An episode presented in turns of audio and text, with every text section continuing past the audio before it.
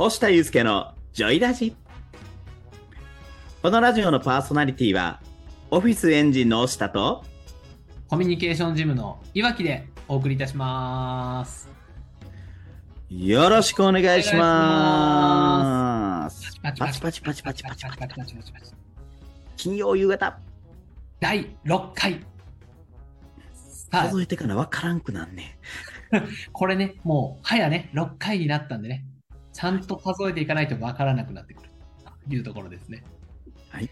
はい。まあね、第6回になったと言いましたが、まだまだね、このラジオ初めて聞いたという方もいらっしゃると思いますので、このラジオについて軽くお伝えしておきます。このラジオはですね、声の整体師、そしてコミュニケーションの専門家として活躍されている押下祐介さんと、オンラインでコミュニケーションのパーソナルジムを運営している岩木が対話型で進めていくラジオになってます。よろしくお願いしますよろ。しくお願いします。まずはですね、えー前回の放送再生いただいた方、そしていいねいただいた方、フォローいただいた方、ありがとうございます。ありがとうございます。で、あのー編集、えー概要欄にですね、音声目次がありますので、もしまた聞き直すよっていう方とかね、いらっしゃいましたら、そちらでだいたいここぐらいっていうので、再生、飛ばして再生することもできますので、よかったらそちらもご利用してみてください。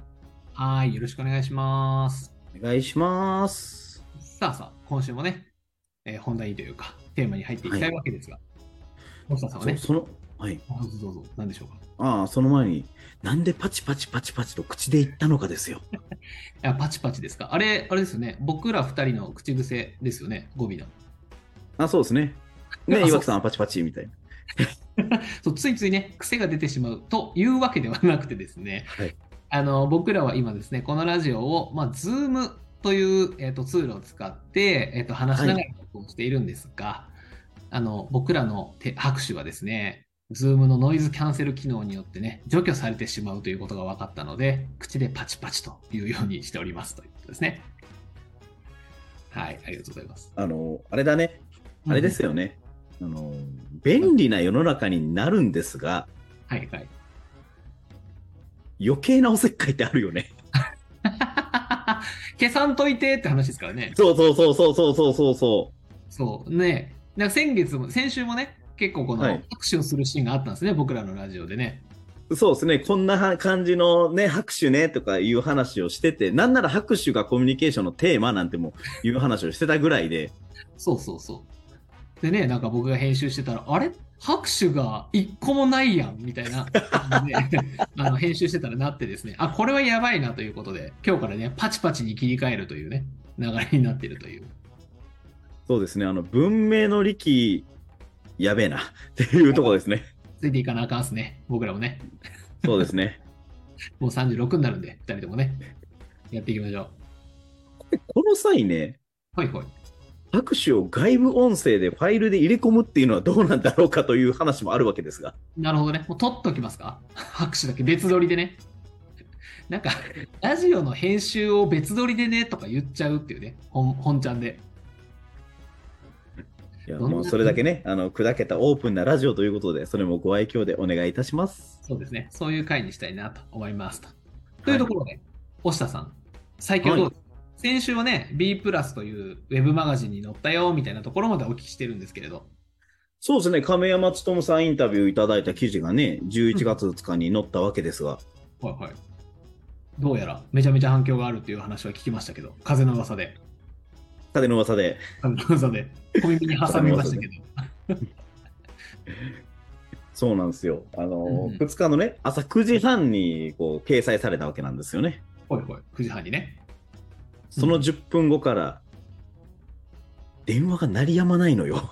やばいっすね。そんなに？そそんなになってんすか？ちょびっくりしましたよ。もうとりあえず昨日はね、あの、お休みだったのでね、祝日で。うんうんうんうん。ただ、あの、なんていうんですかね、こう、2日掲載されて、そこからほんまに夜までずっと電話鳴りっぱなしで、ええやば。すごいやね。ばーって思って。こんな反響あるの？B プラスって思いながら。すごいですよね。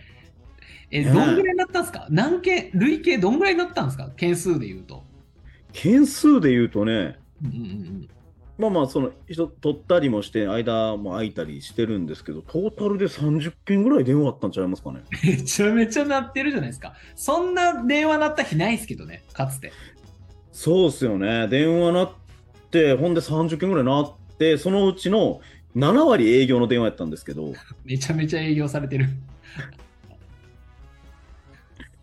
まあね、中にはすごく TikTok うん。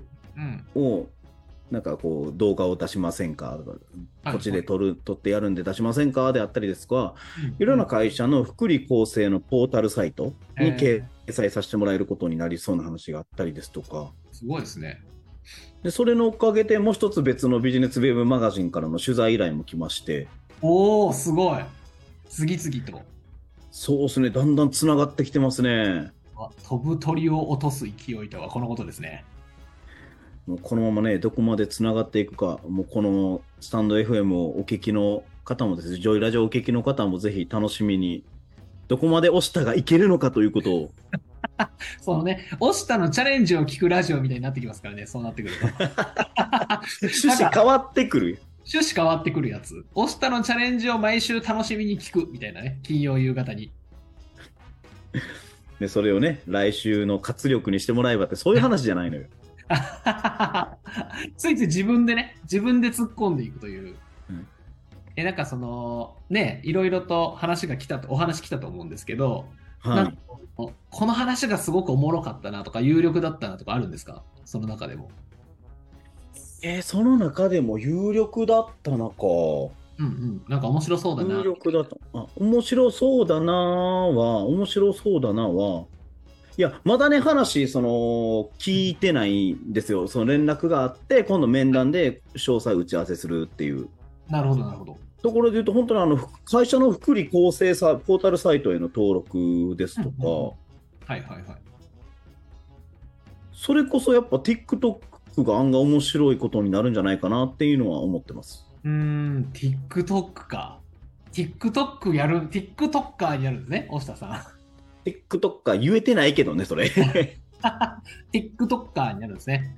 TikToker にね、もうまさか自分がね、この年から TikToker になるような話が出てくるなんて思いもしなかったんで、ちょっと面白そうやなと思ってます。確かに。自分からやる気みたいなのは、もしね、そのこの話がなかったとしても、なんか TikTok とかやる予定はあったんですか？てなんか未来の計画に。未来の計画にですか？うん。いや、なんかこう、アラフォーの人間が TikTok の前でね、はい。何、私なんか踊ったらいいんですかね、それ。そう、踊ってください。ショート動画。踊るんですか？踊るんですか？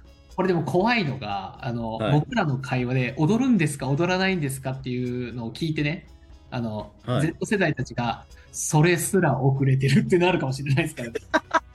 踊るって思ってるのがやばいってなる可能性あるんでね。そうですね。もうちょっと、あまりその辺の、その辺のジェネレーションギャップ的な話はちょっともうやめときましょそうですね、ボロが出てくるからっていうところいろいろボロが出てきますからね。いずれにしてもね、なんかこの、もちろんこのラジオの概要欄にね、はい TikToker になった暁にはね、アカウント情報をね、載せていきたいと思いますので、ぜひぜひね、はい声の生態師、そしてコミュニケーションのプロがやる TikTok、ちょっとお楽しみにっていうところですね。ハードル上げてんのか下げてんのかよくわからない感じですよね、それ。謎にハードルを上げようかなと思ったんですけどね。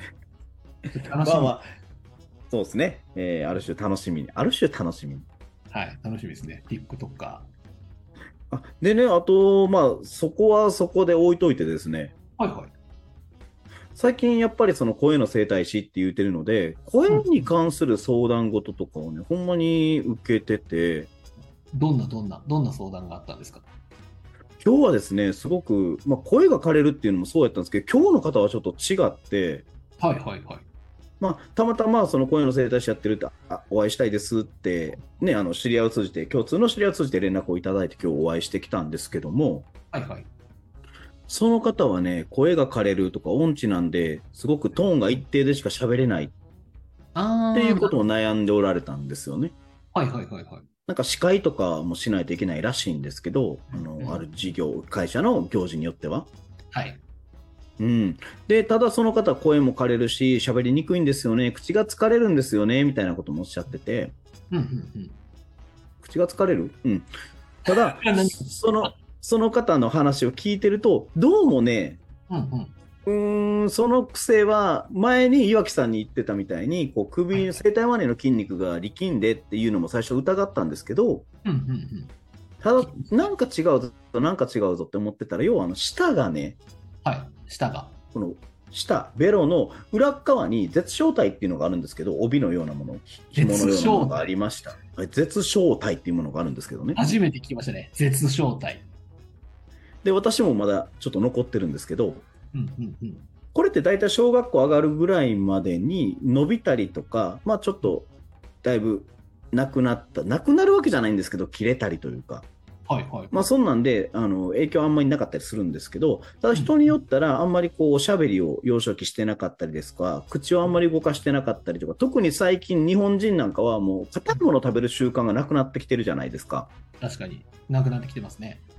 だ舌をね、あまり動かさない。ようなことがあるので、その絶頂体っていうのがちょっときつく残ってる方っていうのはいらっしゃるんですね。ああ、なんかあれなんですね。残っ、なんか、なくなっていくもんなんですね。使うと減っていくみたいな感じなんですか？ちょっと絶使小体うと減ってくえっとね、そうですね、ちょっと難しいですよね。あのー要は舌がね、私舌短いんですって言わはる人って会ったことないですか？ある、あります。長い人と短い人両方あったことあります。まあまあ長い人に関してはね、まあ、そ、そこまで、まあ、なんでしょう。きっちり言えば問題があることもあるんですけど、その短いって言われてる人の中でこう、ベって舌を出すと、舌がハート型にくぼむような方とかね。はいはいはい。だと、どうしてもその舌が上まで、下の筋肉が上まで上がらないんですよ。ああ、なるほどね。ほうほうほう。それになるとどうなるかっていうと、下の筋力が低下しちゃう。下の筋力が低下した結果、えーお酒を飲んでなくても、シラフの状態でもいびきを結構激しくかいたりですとか、そうなんですね。そうなんですよ。で、そこに、要は舌が落ち込むことによって、くぼみ、空間、余計な空間ができて、うんうんうん。前にもお話ししてましたが、声帯っていうのは原音っていうところ、ものを作る器官なんですよね。ブブブという原音。それは知ってますでね。そうですね。で、それはマウスピース、まあ、トランペットで見た目る見,、えー見立てると、マウスピースで原音を作ったものを、そのボディで共鳴させて、音が鳴る。綺麗な音色になる。んですけど、その下の筋力が低下して、くぼんでスペースができている状態、どういうことかというと、トランペットのどてっぱらに穴が開いてるようなものなんですよね。ああ、なるほどね。はいはいはい。そういう状で態。そうなのってなると、あんまり大きく共鳴してしっかりと響く音が出ない。っうんうん。ていうことは、人に何か伝えようと思うと、より大きな声を出さないといけないって思う。はあ、なるほど。そうだいう。から声、そうなんですよ。声帯周りの筋肉力が入って、えー声帯に炎症を起こしやすくなって、声枯れが起こしやすくなる。なるほど。理解しましたよ。僕も今。なるほど。そうか。え、それで言うと、いいですか？い質問しても。あ、どうぞどうぞ。あの、要は今の話でいくと、えっと、下の筋肉が結構重要なんじゃないかなって思ったんですね。初心者、はい、そうですね。うん、そうです、そうです重要です。めちゃくちゃ重要です。下の筋肉って僕あのなんだろうな意識したことがなくて今言われはいて下に筋肉ってあるんだなって思ったんですけどどうあのどう鍛えるんですか？これは果たして舌って、舌ってね、はいはいはいそもそも全部筋肉なんですよっていうところなんですよ。え？あそうなんですか？これ筋肉なんです。へえそうなんですね。知らなかったですね。なんかちょっと恥ずかしい感じ。そうなんですか？そうなんですよ。舌ってこれ全部筋肉なんですよね。へえなるほど。分かんなかった。知らなかったです。あの、牛タンってお肉食べるじゃないですか。食べます食べます牛タン。うんうん。はい。まあ、あの、要は、お肉として食べれてるからっていうのはもう違うな。ちょっと語弊があるな、それは。ちょっとちょっと語弊がありますねまあまあ、要は舌、まあ、舌ってね、結構大きい筋肉なんですよ。そうだよね。そう言われると大きいですよね。うんはいで、しかもこれ、体のど真ん中にある筋肉、真ん中を取ってる筋肉なので、ここを鍛えると本当に体幹もしっかりしますし。安定するし、本当に、なんでしょう、そのいびきもかかずに済む。で、自然と鼻呼吸になるので、そもそもが風邪とかの予防になるんですよ。あ、そうなんですか。そんなにすごいんですね。下の筋肉の効果は。そうなんですよ。おいいぞ。そろそろ、そろそろ、大下さんから筋肉の鍛え方が出てくる頃ですかね、そろそろ。これはね、あの本当にねラジオで言いたいんですけど、はい。言いたいんですけど、ラジオじゃ伝わらない。なるほど、なるほど。そうか、ラジオでは伝えにくい内容だったので、ぜひ僕は非常に、はい。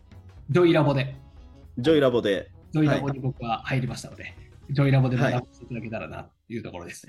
はい。なので、そう、その辺はね、ジョイラボで詳しくお伝えしていきますので、で、あと本当にね、絶頂体がしっかり残ってる方って、あのーまあ、ぜひ、うん普段ご自身が行かれてる航空外科さんとか歯科医さんに相談してみてください。ああ、なるほど。歯科医さんで、なんか相談を受けてくれる内容なんですね。あ、そうです、そうです。歯科医さん、航空外科さんで、あうんの十分話聞いていただけるので、もし声をお仕事にされる方なんかですと、絶頂体がしっかり残っていることによって、やはりお仕事にも支障が出てくる。うん、うん。なので、えーぜひ、その歯科医さんに相談されるのがベストかなと。なで、あのー施術なり何か処理をしてしてもらった後に、あうんのジョイラボに来ていただいて、うん舌の筋力のトレーニングの方法ですとかね、そういったことはしっかりとお伝えしていきますので、ぜひお願いします。しっかり最後営業してるじゃないですか。面白いですね。ありがとうございます。でもいいですね。なんかこう、今聞いてて思ったのは、知識って大事だなって思いましたね。ああ、知識、そうですね。なんか、その、単純に僕がその方だったら、なんか声すぐ枯れちゃうんだよねとか、声が出しにくいんだよねってなった時に、あそれは、えっと、き下の筋肉がね、とか、絶小体がね、残ってるからだよって言われたら、ちょっと安心しますよね。なんか、どうしたらいいかわからなかったけれど、原因が分かったから、あ、じゃあそれを直せばいいんだなって思えるから、すごくこう、安心するものだなって思いました。お話聞いてて。そうですね。本当に原因が何っていうのが分かるとね、原因分からないっていうのは一番不安なので、そうですね。はい。本当にそう、本当にそう。いいね。その辺も踏まえて、ジョイラジでは、ジャイル、ジョイラジじゃない、ジョイラボでは、ジョイラボでは。あえて個別にね、ご相談に乗っていただけるっていうことですよね。そうですね。その個別相談のメニューとかもありますので、ぜひ登録よろしくお願いいたします。はい。ぜひ概要欄を一度見てもらえると嬉しいです。はい、そんなところで私のお話は以上なんですが、岩木さん、最近どうですか？最近ですか？そうですね。僕は最近、あの、インタビューを受けてですね。まあ、あれですよ。おウェブマガジンとかではないんですけれど、あはいはいはいはい。友人で、えっと、プロインタビューをしているあの女性の方がいらっしゃって、はい。こうインタビューをしてもらったんですよね。すごいですね。その私、そのインタビューのプロっていうのがあるのを、うんうんうん。その方にお会いするのは知らなかったんですよ。あ、そうなんですか。プロインタビュアーなんていうお仕事があるのが。確かに僕もその方に 初めて聞きましたね。そうなんですかって言った割に僕もそうだなって今 思いましたね。そうそう。その方にインタビューをしてもらって、今回。はいいや、もうね、最高でしたね。なんか、インタビューが。プロ、プロは違いますか？や、プロちゃいますね。あすいません、関西弁になっちゃいましたけど、あの、プロは違うなっていうのもありますし、なんか、はい。1時間、うんとはいえっと、やってもらったのが、この、まあ、僕、コミュニケーションジムというコミュニティを運営しているんですけれど、はい。ちょうど1年が経ったので、はいうんはいはい。1年間の活動の振り返りと、えっと、はい来年に向けての展望みたいなところを、ちょっと言語化しておきたいなと思って、おー、ほんでインタビューを受けたっていうことなんですよね。そう、インタビューを受けながら、まあ、質問気持ちよくしてくれるんで、それに答えていくことによって、えっと、今年1年自分がどんなことを大事にしてきてやってきたのかとか、えっと、はい来年1年はどういうふうにやっていくつもりなのかっていうのを改めてね、言語化したいなというところでインタビューを今回やってもらったんですよ。そうなんですね。で、そこで私ちょっと気になったんですけど、はいはい。インタビューうんとコーチング？はいはい。なんかこう、やってることって似てるような気気もするんですが、そこは明確な違いってやっぱあるんですか？インタビューとコーチングの違いですか？は両方連れてこなあかんですね。それで言うと。ただ、まあ、多分インタビューってどっちかというと、なんでしょうね。僕の中ではですけれど、えっと、はいストーリーかなと。インタビい。インューは、タビューはストーリー。はい。はい、どういうふうに歩んできたのかみたいなところをこう時系列に沿って質問してくれるような感じ、イメージですかね。ああ、プロジェクト X 的な感じですか？プロジェクト X 的な感じが分かる人が、果たして何人いるか分からないですけど。そう、でもそうですよ。やっぱこう、流れ？自分がどういう風な流れで、あとは感情とかもね、どういう風に、はい。事実と感情がどのように変化してきたのかっていうのを、インタビューで引き出してくれるって感じでしたね。はい。だからそれをね、やってもらって、まあ、とにかく、まあ、なんかインタビュー自体も良かったんですけど、はい。なんか、気持ちよく1時間喋らせてもらったんですよ。自分のことだけを。あ、いいっすね、それ。めちゃめちゃ良くないですか？なんか、めっちゃいいっすね。う。そうんこういう会話でも、やっぱりこう、なんですかね、どっちかがずっと喋り続けるみたいな機会ってあんまりないじゃないですか。あんまりないですね、確かに。そう。しかも、僕も押田さんも、えっと、はい悩みを聞く、えっと、声の悩みを聞く、コミュニケーションの悩みを聞くっていう立場じゃないですか。だから、話すより聞くがやっぱ多くなりますよね、普段。そうですね。どうしても聞く役にはなりますよね。そうじゃないですか。っていう人がずっと喋れるんですよ。ずっと。1時間ずっと喋っていて、すごく楽しそうに、そして嬉しそうに聞いてくれるんですね、相手が。めちゃめちゃ気持ちいいですよ。めちゃめちゃ気持ちいい。もうまさにコミュニケーションですね、そこも。そうなんですよ。本当に。だから改めて、なんかね、その、もちろん気持ちいいなって話してくれるものが、えっと、この後5分の動画になって上がってくるんですね、その子のサービス。はいはいはいはい。インタビューをして、えっと、その1時間の中から、あ、ここ大事だよねっていうところを、えっと、カットしてくれて、えー5分の動画に上げて、僕にいただけるんですけど、サービスの形として。これ結構よくって、えっと、自分がやってきた活動を振り返るタイミングですごく動画を見るっていうことで振り返れるので、いい歴史のなんか軌跡になるなと思っていて。めっちゃいいですね、それ。だから思考の変動とかもその場でお収められるわけですもんね。どこで切り替わった的なこととか。うんうん、そうなんですよ。で、このインタビュー僕実は1年前も受けてるんですね、彼女に。あ彼女そうなんですね。そうですはい。1年目受けて、1年経った2年目もよろしくね。え、これ3年目もよろしくねってなるんですよ。ほぼ確実に。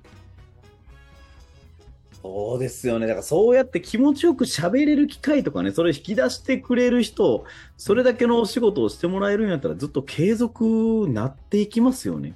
うん、なんか自分へのこうご褒美的な感じでした。受けうて。ーん。1年頑張ってきた、それを、えっと楽しく聞いてくれて、それを言語化して、か動画にしてくれるっていうサービスだったので、なんかこれを続けていけば、えっと、これを例えばあと、じゃあ僕はあと何年生きるか分かりませんが、あと数十年ね、あと数十回や繋いだもの、それが人生じゃないですか。そうですね。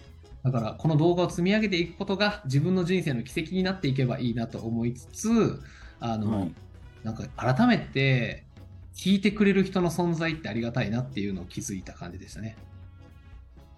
そうなんですよ。話を聞いてくれるってね。うん。うん。ね。そうなんですよ。なんかすごく今、押下さんがね、皆さんあれなんですよ。すごく深い共感をね、あの、言葉以外にも 出されていたので、ちょっと何が起きたのか聞きたいなと思うんですけど、何が起きてたんですか、今？あ話をね。うんうんうんそうそうそう。聞聞く、聞く側になるわけじゃないですか。私たちは常に、大体が。そうそう、そうなんです。うん、いろんなシーンで聞く側になるんですけど、まあ、例えば異業種交流会ですよ。はい。はい、ありますね、異業種交流。ありますよね。異業種交流会とかでね。はい。例えば10分とか、じゃあ5、あ、そうですね。10分は長いから5分っていう、お互いのそのアピールタイムとかがあるわけじゃないですか。ありますね。大体。決まってますよね、大体時間。はい。はい。なぜ4分30秒喋るんだと。はいはいはいはい。うん。ありますね。あるシーン。よく見かけるシーンですね。よく見かけるシーンですよね。うん、で、あのーまあ、異業種交流会に限らずね、婚活パーティーとかもそうですよ。はい、そ うそうですね。はい。ありますあります。よく見かけるシーンですね、それも。そうですね。あの、私たちはこう聞く、聞き手としてね、あの、いろんなのを引き出さないいんですけど、いやいやいやいや。まあまあ、もう、こうもう婚活でね、皆さん注意してください。もう婚活でそんなことしたら、どうなるのか。そうですね。あの、次はないかな。多分。そうですよね。もう本当にね、あの、聞くっていう姿勢が大事やし、お互いやっぱりそれで引き出して、すごい深いコミュニケーションを取っていく、そういったことがね、ビジネスにおいても、例えば、こと婚活においても、すごく重要になってくるよねっていうのを、声を大にして言いたい。いいですよ、大にして。そんな小にしなくて大丈夫ですけど。まあそう、大事なんですよ。結局なんか、興味持ってもらおうって思うときに、喋ろうってなるんですけど、間違いなく、間違いなくと言ったらちょっと語弊がありますけど、まだ何者でもない人は、絶対聞いた方が興味持ってもらえますよね。そうなんですよね。要は思い出してもらえるんですよね。別れた後に。間違いない。そうそう。本当にそうだと思います。そういった状況を作って、こう、顔を思い出してもらい、声を思い出してもらい、急に声変わってきましたね。さすが声の整体師。すぐ声を変えてくるから。ね、そういったことでね、やっぱりその印象っていうものを残していくっていうのは非常に大事になってきますので、そういったとこ皆さんぜひ聞き上手、喋らせ上手目指しましょう。間違いないです。本当にそう、本当にそう。今回ね、僕は今週ですけど、本当に気持ちよく喋らせてもらったんで、あの、改めてね、普段僕らがやってる仕事は意味があるんだなっていうことにも気づきましたし、こう、なんとなくね、日々、あの、僕の奥さんとかいつも話聞いてもらってるんですけど、改めてこう、聞いてくれる人に感謝をしたいなと思う一週間だったなという感じでした、僕は。お疲れ様でした。もう私も今から妻に激しく感謝しようと思います。どんなラジオになったんですか、これ。はい。というところでね、僕もこう、は気持ちよくね、あの、気持ちよく話を聞いてもらった話を気持ちよく、今、大下さんに聞いてもらったので、あの、はい。しているところなんですが、さあはいさあ、えーラジオもね、こう、お二人、二人ともね、いろんな話をしてきましたが、はいさあ、どうですか、大下さん？喋り足りないこととかありますか？それ毎回聞くパターンになってくるの？ここから。え、わかんないです。とりあえず聞いてみようかなって思った。そういうことですね。はい。じゃあ、あの、続きはまた来週ということで。はい、ありがとうございます。このくだり入れます？切ります？もう。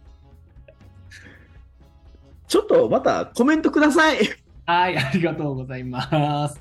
さあさあ、というところでね、今週の押下祐介のジョイラジもね、締めていく方向に向かいますが、はい。このラジオはですね、毎週金曜日の18時より放送しております。そしてこのラジオを聞いて少しでも良いなとか、ためになったなと感じた方はですね、いいね、そしてコメント、フォローをよろしくお願いいたします。僕らの励みになりますので、ぜひぜひご協力いただけると嬉しく思います。待ってます。ウィスパーボイスですね。さあ、今日もこのラジオのパーソナリティはコミュニケーションジムの岩木と、オフィスエンジンの押下でお送りいたしました。良い週末をお過ごしください。バイバーイ